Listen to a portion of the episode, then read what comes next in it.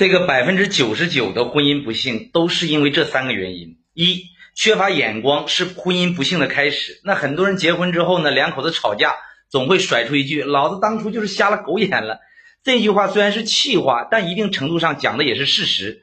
你现在婚姻里让你流的泪，那都是当初你选对象的时候脑子进的水呀。缺乏眼光，认人不准。其实这其中的主要原因还是跟你当年的条件、本事、你的见识有关系。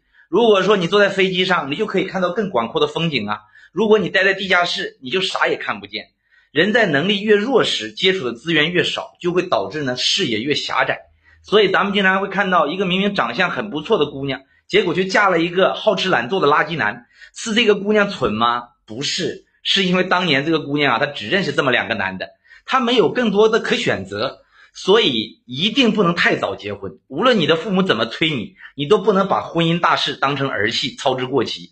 无论多晚结婚，那总好过结婚之后再离婚吧。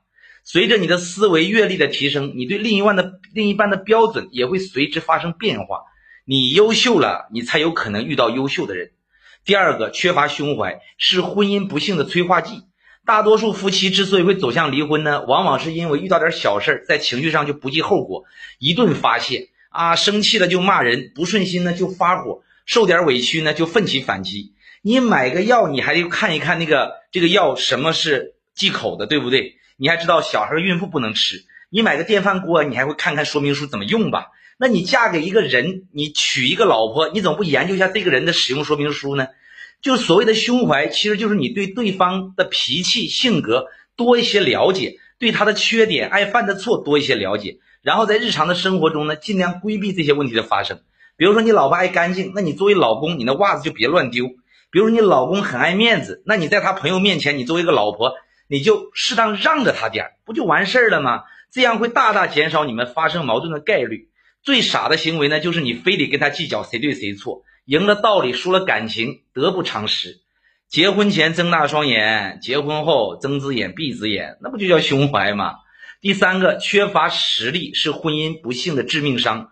两个人都没有实力吧，那叫贫贱夫妻百事哀，都是没钱惹的祸。两个人如果实力悬殊很大，那就会有一方趾高气扬，神气十足，另一方呢总是卑躬屈膝，受尽委屈，最终两个人会因为距离过大分道扬镳。